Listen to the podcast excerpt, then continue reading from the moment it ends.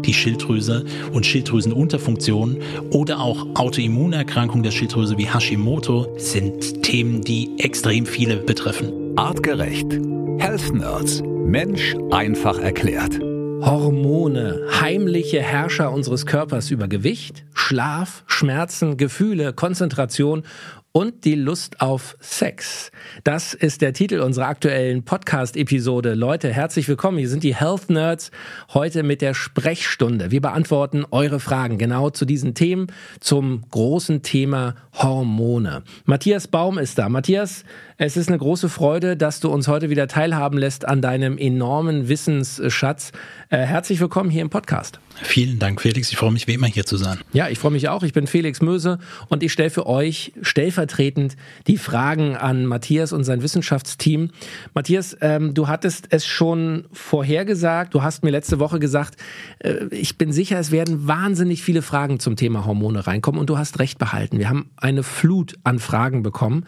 Das muss man wirklich so sagen. Und wir werden versuchen heute die wichtigsten oder einige spannende Fragen, von denen wir glauben, dass sie viele Leute interessieren, beantworten. Alle anderen kriegen natürlich schriftlich eine Antwort, das steht außer Frage. Bevor wir starten, gab es etwas äh, in den Antworten hier, in den Fragen, ähm, was dich überrascht hat? Also definitiv nicht nur die Fülle der Fragen, sondern auch, was ganz klar erkenntlich ist, dass die Leute sich intensiv mit dem Thema Hormone schon auseinandergesetzt haben und natürlich individuelle Fragen kommen. Da werden wir sicherlich auf einige eingehen können, aber auch so Themen von Wechselwirkung in der Tiefe, die Leute interessiert und sie auch schon Ideen und Vorstellungen dazu haben. So, das heißt, wie kann die Psyche unsere Hormone beeinflussen und andersrum Hormone unsere Psyche beispielsweise? Welche Rollen spielen andere Hormondrüsen und wie beeinflussen sich Hormone untereinander. Also das hat mich schon wirklich ähm, überrascht, vielleicht auch ein bisschen. Und äh, übergeordnetes Thema gerade rund um die weiblichen, also primär weiblichen Hormone, die Sexualhormone äh, und auch das Thema Wechseljahre gab es sehr viele Fragen zu, äh, mit dem Ausblick vielleicht auch, dass wir dieses Thema nochmal weiter vertiefen. Mhm, auf jeden Fall. Also wir haben euch auch äh, gefragt, äh, zu welchen Hormonen ihr äh, mehr erfahren wollt und da sind äh, einige gute Vorschläge gekommen. Da werden wir mit Sicherheit in den nächsten Wochen auch nochmal speziell eine eigene Folge äh, zu verschiedenen Hormonen machen. Trotzdem wollen wir jetzt ganz konkret eure Fragen beantworten. Und ich leg mal direkt los. Stefka hat uns per Instagram geschrieben, liebes Artgerecht-Team, gerne würde ich mehr über den Hormon Bauch erfahren. Der Hormon Bauch, Matthias, was ist das? Also es bezieht sich in erster Linie auf die Zunahme von Bauchfett, logischerweise am Bauch oder im viszeralen Fettgewebe. Und die Verbindung mit Hormonen lässt schon darauf deuten, dass wahrscheinlich bestimmte Hormone Einfluss darauf nehmen können. Und das ist auch so. Ähm, ich nenne mal drei Vertreter, die da eine wesentliche Rolle bei spielen, die vielleicht auch für Untersuchungen nochmal interessant sind, ob es dort Auffälligkeiten gibt. Allen voran das Thema der Östrogene. Das heißt, die Gruppe der Östrogene, verschiedene Östrogene, die produziert werden im Körper und gerade bezogen auf, weil darauf werden wir noch kommen, Wechseljahr und Wechseljahrsbeschwerden, Gewichtszunahme gerade im Bauchbereich, könnte ein veränderter Östrogenspiegel eine wichtige oder auch wesentliche Rolle dabei spielen, dass es zu Fetteinlagerungen kommt. Das ist nicht ungewöhnlich. Wie man darauf eingehen kann, schauen wir noch. Ein anderes Hormon, über das wir schon viel gesprochen haben, auch in unseren Episoden rund um Diabetes, ist Insulin. Also nochmal ganz schnell erklärt. Insulin ist dafür verantwortlich, dass Zucker in Zellen kommen, aber es ist auch verantwortlich dafür, dass Fett in Fettzellen kommen. Es ist ein anaboles, ein aufbauendes Hormon. Und äh, im Normalfall ist es kein kein Problem, weil es kommt etwas in der Blutbahn an, der Körper registriert, die Bauchspeicheldrüse schüttet Insulin aus und das Ganze reguliert sich. Und es gibt natürlich auch immer mal wieder Katabole, also abbauende Phasen, dann mehr auch durch Stresshormone kompensiert, also alles im Gleichgewicht. Dann ist Insulin natürlich prinzipiell erstmal kein Problem. Aber spannend wird es, wenn die Zellen nicht mehr so gut auf Insulin reagieren können, Fettzellen allerdings schon nach wie vor. Und äh, das bedeutet im Umkehrschluss das Thema der Insulinresistenz. Der Körper produziert mehr Insulin, mehr anabole Prozesse und sorgt dann auch mehr für Fetteinlagerung. Also gerade Insulinstoffwechsel etwas, was man mit berücksichtigen muss. Und das das letzte Hormon in der Riege ist eigentlich ein Katabolus, ein abbauendes Hormon. Es ist Cortisol, das Stresshormon. Das heißt, wenn unsere Stressachsen aktiv sind, unsere Stresshormonachsen, das heißt der Hypothalamus, die Hypophyse und dann die Nebennierenrinde, wo Cortisol ausgeschüttet wird, äh, hat Cortisol verschiedene Funktionen. Eine Aufgabe ist es, neuen Zucker zu bilden. Man nennt das Gluconeogenese und das macht es nicht aus Fettreserven zu teilen, aber vor allen Dingen aus Proteinen oder Aminosäuren, die sie aus der Muskulatur bekommt, die Leber. Und das heißt im Umkehrschluss, es wird mehr Zucker Zucker gebildet. Der Zucker wird dann meistens nicht verbraucht und es wird abgespeichert. So, das heißt, akuter Stress, wenn das mal passiert ist, ist kein Problem. Aber chronischer Stress und wenn man dann noch ein Stresstyp ist, da kann man sich selbst mal überprüfen. Eine Stresssituation, wie reagiert man da drauf? Mit sehr viel Stresshormon. Man spürt das auch äh, insgesamt, wie sich die Anspannung verändert, wie sich Puls und äh, natürlich auch durch Blutung insgesamt auch in der Muskulatur verändern. Und die Frage ist, wenn eine ähnliche Stresssituation wiederkommt, würde ich genauso wieder reagieren oder habe ich mich schon daran gewöhnt? Und es gibt Stresstypen, die gewöhnen sich nicht so gut daran. Man spricht von Non-Habituatern und die neigen tendenziell dazu auch durch viel Stress, durch chronischen Stress mehr Bauchfett einzulagern. Und das ist etwas, was so dieses typische Bild des Mannes, wenn man die Silhouette von der Seite sieht, ganz schmal, weil Muskulatur abgebaut ist, kein Popo mehr vorhanden, weil die Muskulatur abgebaut ist und einen kugelrunden Bauch. Und dann ist es quasi auch eine Form von Hormonbauch. Mhm. Würdest du äh, Männern jetzt beispielsweise, die so einen kugelrunden Bauch haben, empfehlen, mal die Hormone testen zu lassen? Nicht nur die Hormone, da würde ich insgesamt auf die Stoffwechselsituation mir das wirklich etwas genauer anschauen. Das heißt, klar, Insulinstoffwechsel, auch das Thema Insulinresistenz wäre interessant mindestens mal nüchtern Blutzucker, der Langzeitblutzuckerwert HbA1c wäre mal anzuschauen, um zu schauen, ob es tendenziell in dem Bereich Veränderungen gibt, aber auch Triglyceride, die in dem Kontext noch eine wichtige Rolle spielen, weil wenn ich viele Kohlenhydrate aufnehme, die ich nicht verarbeite, werden die auch in Fette umgewandelt und vielleicht auch grundsätzlich Leberfunktion und ähnliches. Da müssen nicht alle Hormone für getestet werden, aber so diesen ersten Schritt und dann tendenziell in Richtung Stresshormone zu schauen, kann man in der weiteren Diagnostik sicherlich auch mal überlegen. Mhm. Direkt anschließend daran, Matthias, eine Frage von Jo per Instagram Direct Message. Ab welchem Alter sollte man als Sportler sein freies Testosteron regelmäßig prüfen lassen? Hm. Wir switchen so ein bisschen einmal in das typische männliche, so nennt man es ja, Geschlechtshormon Testosteron. Männer produzieren deutlich mehr als Frauen, aber Frauen haben natürlich auch Testosteron. Und äh, die Frage ist nicht unbegründet, wann sollte man das testen oder muss ich das einfach mal standardmäßig testen? Wenn wir nach dem Alter gehen, also gerade in jungen, in Teenagerjahren oder auch die jungen Zwanziger, da ist es nicht notwendig, das zu testen. Im höheren Alter kann man definitiv drauf schauen. Ich empfehle grundsätzlich, ich habe das auch immer mal wieder als Thema in der Praxis, auch bei Männern auch andere Sexualhormone mit zu bestimmen und nicht nur isoliert eben auf einen Testosteronwert zu schauen. Nichtsdestotrotz, warum ist die Frage interessant? Weil ein niedriger Testosteronspiegel natürlich mit Verlust der Libido einhergeht und für Sportler besonders interessant. Ich hatte es eben schon Insulin erwähnt als anaboles aufbauendes Hormon. Testosteron ist auch ein anaboles, ein Wachstumshormon und natürlich wichtig je nach Trainingsreiz. Und wenn bestimmte Dinge nicht funktionieren, das heißt, ich würde nicht nur nach dem Alter gehen. Im höheren Alter kann man das auf jeden Fall machen. Es gibt Untersuchungen, die zeigen, dass im Laufe des Alters schon eine gewisse prozentuale Menge in Relation die Testosteronproduktion abnimmt, dementsprechend die Testosteronwerte niedriger sind. Aber wenn Symptome bestehen, dann lohnt es sich sicherlich, sich das anzuschauen. Ich würde es nicht nur am Alter festmachen. Und in dem Kontext ist es auch ein interessanter Aspekt, wenn wir das über die letzten Generationen betrachten. Da sehen wir nämlich in Untersuchungen, ich hatte es an einer anderen Stelle auch schon mal erwähnt, dass insgesamt das Testosteronlevel in der Bevölkerung abgenommen hat. Und da sehen wir natürlich verschiedene Ursachen, die im großen Teil in äh, unserem Lebensstil zu finden sind, einer sitzenden Lebensstiltätigkeit. Und die körpereigene Testosteronproduktion kann angeregt werden. Dafür brauche ich nicht irgendetwas zu nehmen. Bewegung ist ein ganz wichtiger Faktor, insbesondere Sprinttraining. Da kann der Faktor der äh, eigenen Testosteronproduktion sehr stark angekurbelt werden. Okay. Also auch hier hoffen wir, dass wir eure Fragen äh, ja, verständlich beantwortet haben.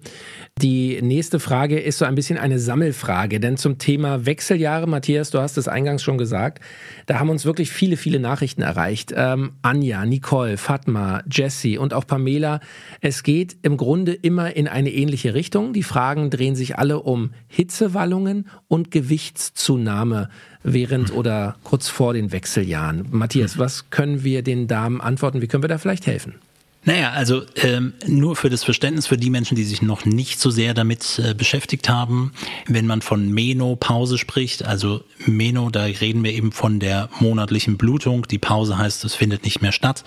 Und man könnte in der Zeit davor, in dieser Umstellungsphase von den Wechseljahren äh, sprechen. Das heißt, in der Zeit verändern sich die Sexualhormone und insbesondere Östrogen, das sich verändert und abnimmt. So, das heißt, da stehen potenziell auch gewisse Folgeerkrankungen mit ins Haus. Da muss man sich noch nicht sofort Gedanken zu machen. Aber wenn ich starke Wechseljahrsbeschwerden habe, muss man das auch nicht über sich ergehen lassen. Es lohnt sich auch im Nachgang, also nach der Menopause, postmenopausal Hormone bestimmen zu lassen, ob das sich alles im Gleichgewicht befindet. Gerade so ein Thema, da haben sicherlich schon mal viele etwas von gehört, das Thema Osteoporose, also Knochenschwund oder Abnahme der Knochendichte und ein potenzielles Risiko für Knochenbrüche ist dann etwas, wo man sehr gerne eine enge Verbindung zu sieht. Und die Symptome gerade der Hitzewallung, gerade auch der Gewichtszunahme, ich hatte es eben schon mit, äh, mit angesprochen, auch bei dem Hormonbauch, sind nicht ungewöhnlich. Und äh, die eine Wunderwaffe gibt es nicht. Ich würde mich aber auch, äh, und da kann ich alle Frauen verstehen, ohne dass ich selbst logischerweise Erfahrung damit habe, aber ich kann alle verstehen, die sagen, es nervt extrem, die Symptome sind extrem unangenehm, wenn immer wieder Hitze hochkommt, in der Nacht, äh, in den unmöglichsten Stellen. Und ähm, natürlich ist im Grunde, wenn wir, und ich weiß, dass eine Frage, Jasmin hatte den Punkt nämlich aufgegriffen, wenn denn dann der artgerechte Lebensstil umgesetzt wird, das heißt, wir achten auf eine äh, gesunde und ausgewogene Ernährung, wir arbeiten unter Umständen auch mit Themen des Stressmanagement, weil logischerweise das, wo wir so häufig von gesprochen haben, wird in den Wechseljahren unter Umständen nicht weniger und wird ein weiterer Promoter dafür, dass die Probleme oder die Beschwerden mehr werden, bis hin zu ähm, zu versuchen, den Hormonhaushalt doch noch etwas zu regulieren. Das heißt, ein Thema in dem Kontext sind sicherlich die bioidentischen Hormone. Das heißt, ähnliche Strukturen, die synthetisch hergestellt sind oder auch ähnlich in der Form sind und aus natürlichen Quellen stammen, die eingesetzt werden, um den Hormonhaushalt zu regulieren, symptomatisch, um die Zeit zu überbrücken.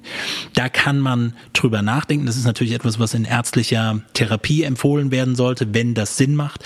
Und in dem Kontext lohnt es sich sicherlich auch mal auf Hormone zu schauen und sich wirklich diese Sexualhormone anzuschauen.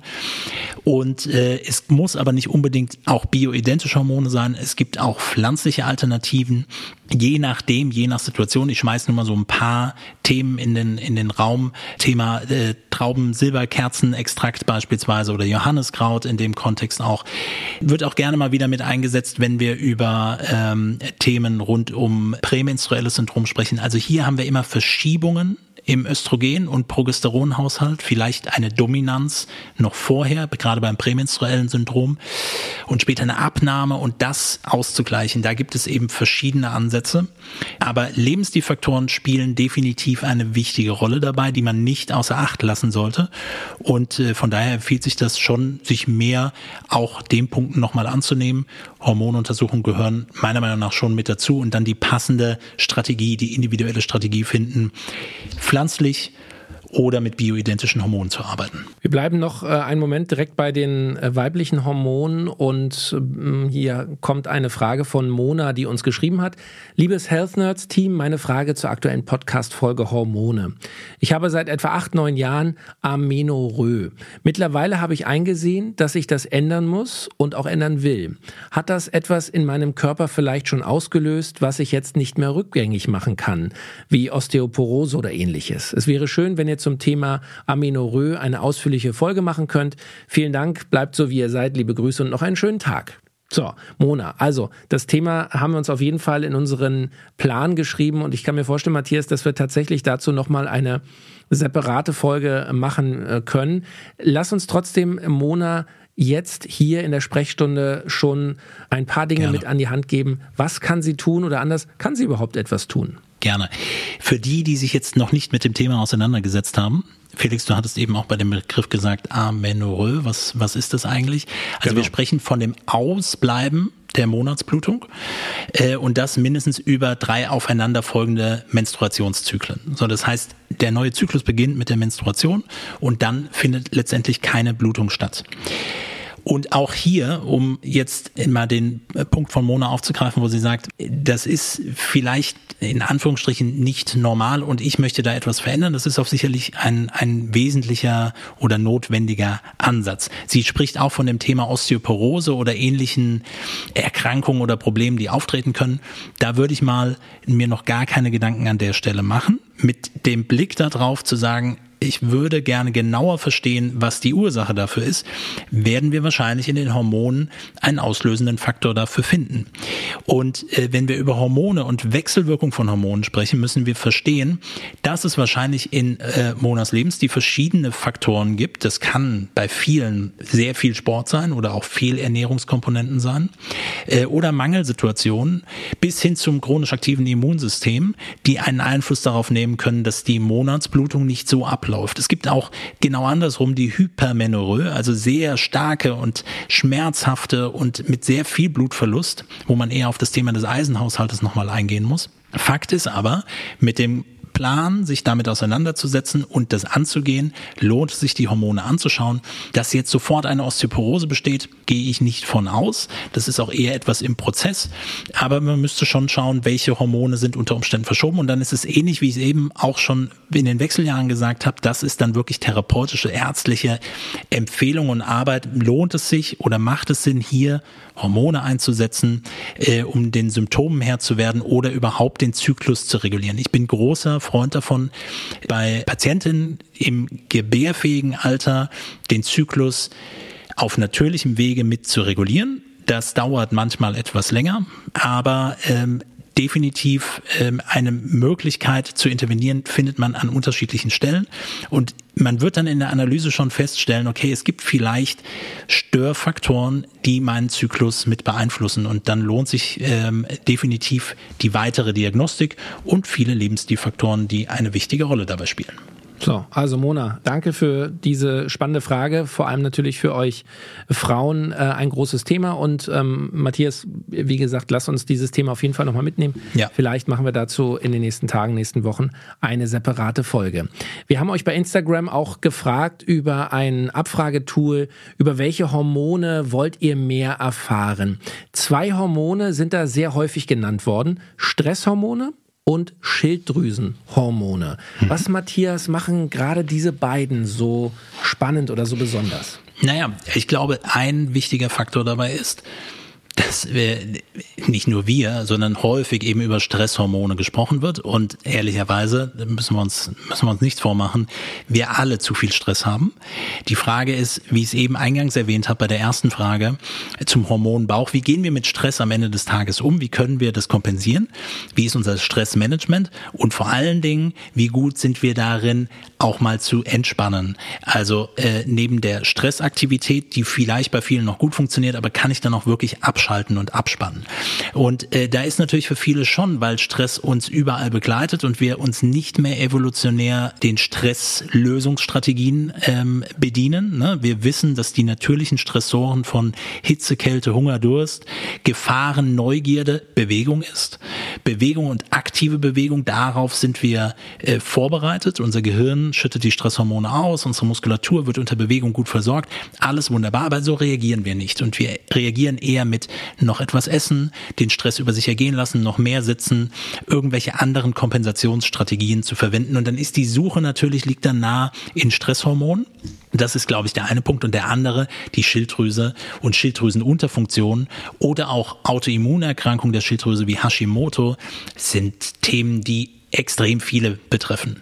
Und ähm, nicht nur das Symptom, was sich dann mehr vielleicht auch gerade bei der Schilddrüse in Abgeschlagenheit und äh, Energiemangel ausgelaugt, aber auch zu psychischen Symptomen in Verbindung stehen kann, wie Depressionen beispielsweise äh, oder depressive Verstimmung, wo man definitiv drauf schaut. Ich gehe davon aus, dass das der Grund ist, warum es so ein enorm wichtiges Thema für viele ZuhörerInnen ist. Mhm. Nina hat uns eine Frage geschickt. Also es sind schon auffällig viele Frauen äh, hier in der Sprechstunde heute.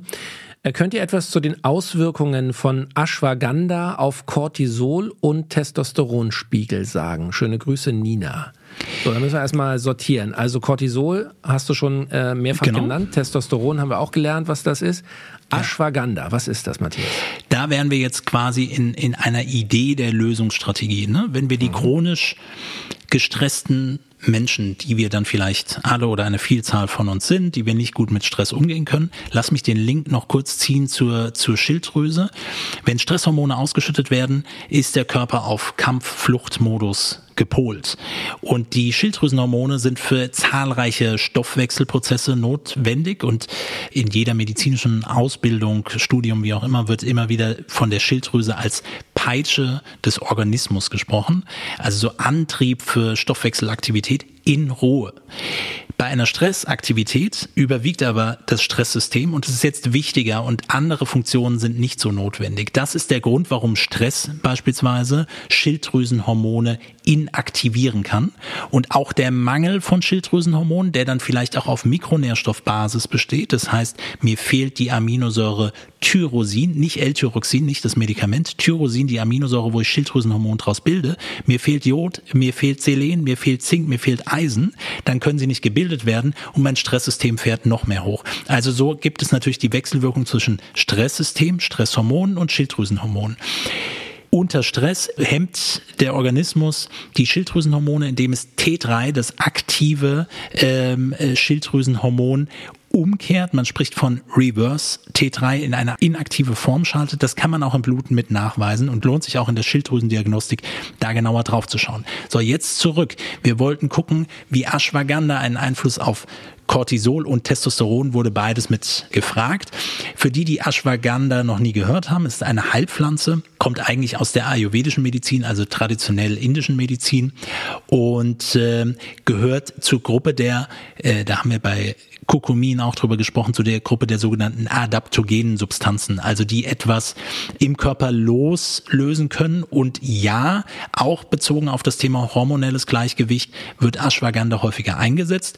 Bezogen auf den Cortisolspiegel gibt es äh, mehrere Studien, die darauf hindeuten, dass äh, Ashwagandha den Cortisolspiegel senken könnte, weil das betrifft ja viele, so dass das immer etwas erhöht sein mag. Man sollte Ashwagandha dann aber eher am Ende der Tageszeit einsetzen äh, um dann auch besser mit äh, zur Ruhe zu kommen. Da gibt es ein paar Untersuchungen, auch in Richtung Testosteronspiegel gibt es erste Untersuchungen oder auch ein paar klinische Untersuchungen zu, äh, die quasi zu einer Erhöhung des Testosteronspiegels äh, gehen können. Im Wirkmechanismus liegt es an dieser adaptogenen Substanz, die verschiedene intrazelluläre Mechanismen mit beeinflusst, so dass sich Hormone wieder besser regulieren können. Ob man das jetzt sofort einsetzen muss, das ist natürlich nicht meine Empfehlung. Ich würde immer die therapeutische, ärztliche Rücksprache da nochmal mit äh, abgeben. Aber die Frage war ja nicht, ob Nina es jetzt einsetzen soll, äh, sondern ob es da gewisse Zusammenhänge oder Auswirkungen darauf gibt. So, Nina, vielen Dank für diese spannende Frage. Wir hoffen, wir äh, haben sie so beantwortet, dass du damit glücklich bist. Wenn nicht, melde dich natürlich gerne nochmal und äh, schreib äh, Matthias und seinem Team und du kriegst gerne auch nochmal eine schriftliche Antwort. Christine hat eine Frage und Matthias, das ist schon wieder die letzte Frage hier in der Sprechstunde, denn mit Blick auf die Uhr, wir wollen ja hier auf den Punkt kurz und knapp euch in guten 20, 25 Minuten ähm, die wichtigsten Fragen zu unseren Podcast-Themen bei den Health Nerds beantworten. Christine schreibt, Hallo, Hormone sind schon schwer zu verstehen. Das ist ihr erster Satz. Matthias, äh, stimmst du zu? Ich, ich hoffe, dass ich es einigermaßen erklären kann, aber ähm, ja, es ist schon ein, ein sehr diffiziles und komplexes Konstrukt, mhm. was man, und da muss man ehrlich sein, auch nur in Teilen auseinanderbrechen kann im diagnostischen, ähm, aber spannend. Auf jeden ja, Fall. Ja, du hast auch schon in der Hauptfolge natürlich gesagt, dass auch da äh, längst noch nicht alles äh, erforscht ist und viele Zusammenhänge auch noch gar nicht so genau klar sind, was wie ja. wo funktioniert. Aber ähm, kommen wir zurück zur Frage von Christine. Was kann sich verändern, wenn man von klein auf mit einer posttraumatischen Belastungsstörung aufwächst, mit wiederholten Traumata? Kann ein Hormonstatus labortechnisch in Ordnung sein, obwohl körperliche Anzeichen etwas anderes stark vermuten lassen? Wenn ja, welche Wege gibt es, um die richtigen Werte zu bekommen? Mein Endokrinologe sagt, es ist alles okay. Können Depressionen und Borderline-Strukturen durch Veränderungen der Hormone verstärkt werden oder ist es eher umgekehrt. Mit vielen Grüßen, Christine. So, da sind viele Begriffe drin. Das ist ein sehr komplexes Thema. Mhm. Und äh, Christine, erstmal vorneweg, äh, toll, dass du dich äh, ja mit so einer äh, Frage, ich gehe davon aus, dass sie auch dich oder jemanden in deinem Umfeld äh, direkt betrifft, ähm, ähm, vertrauensvoll hier an die Health Nerds wendest. Matthias, was können wir Christine mit auf den Weg geben? Ich muss den Einstieg auch nochmal mitnehmen. Also die, die, Themenfelder sind sehr spannend und es, ich hatte es am Anfang erwähnt, dass genau das ja etwas aufgreift, wenn wir von Wechselwirkung zwischen Hormonen und Psyche und damit auch Nervensystem und auch Immunsystem sprechen.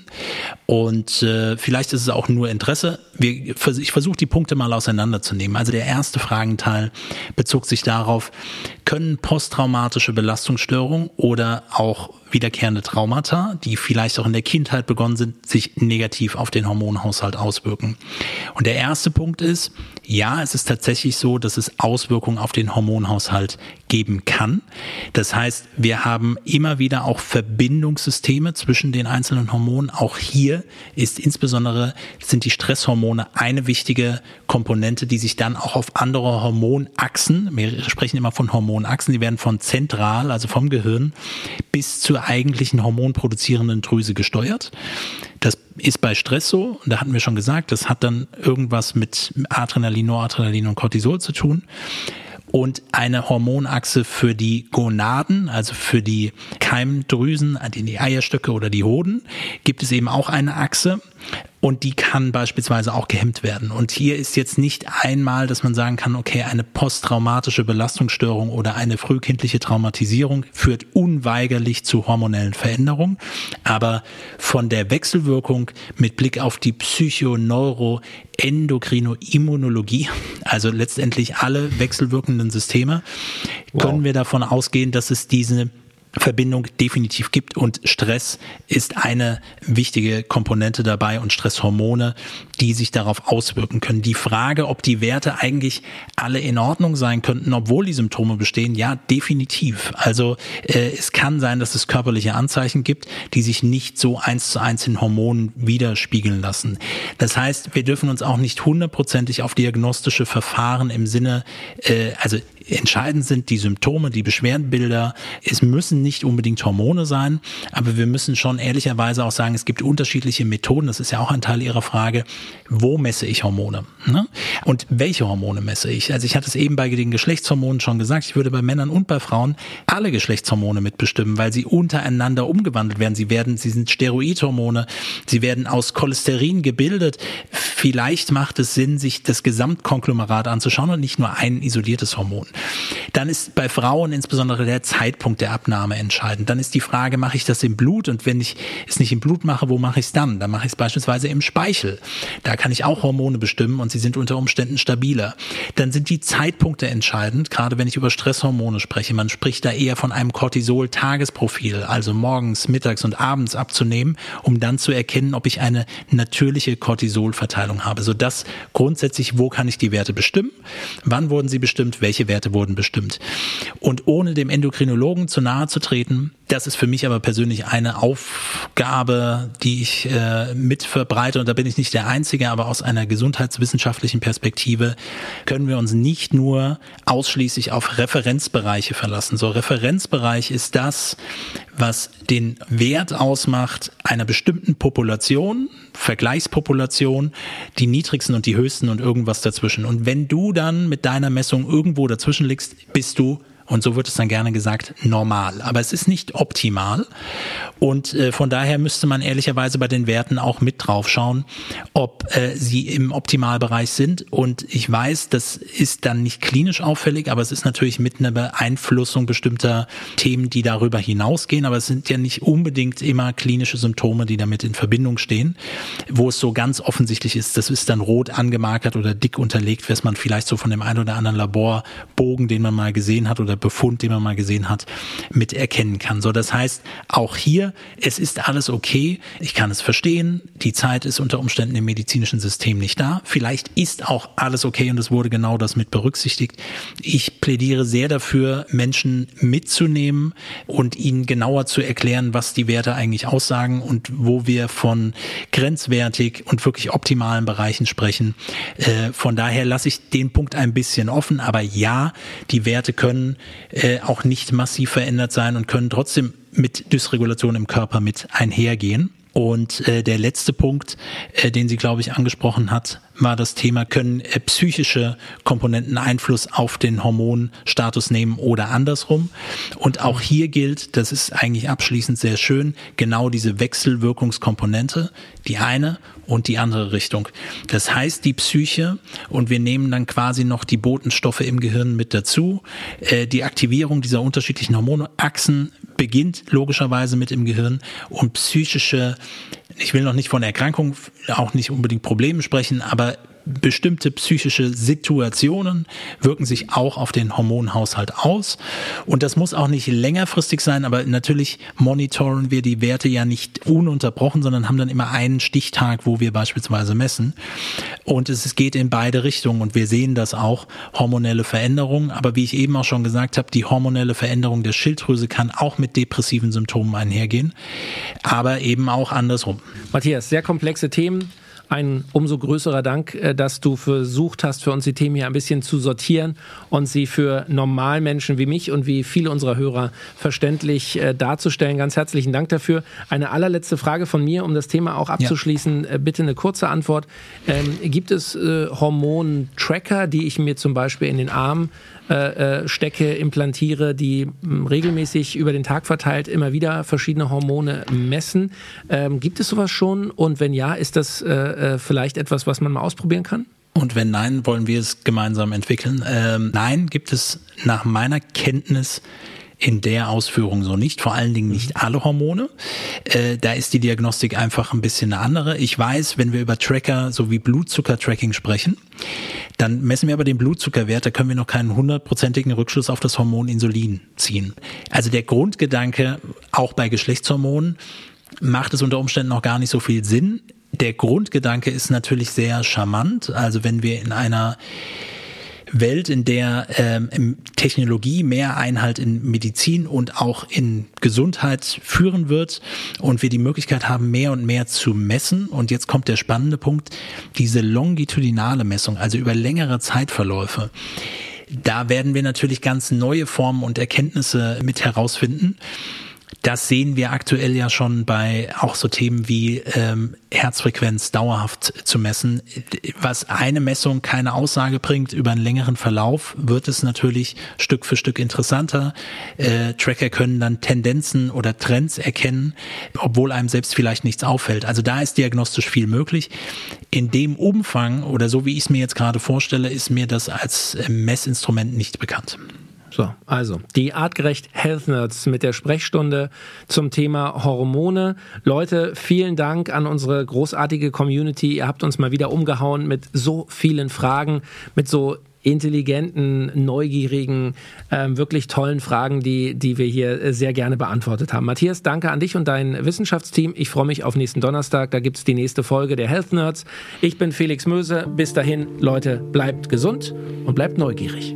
Vielen Dank. Der Mensch im 21. Jahrhundert. Wohin hat uns die Evolution geführt?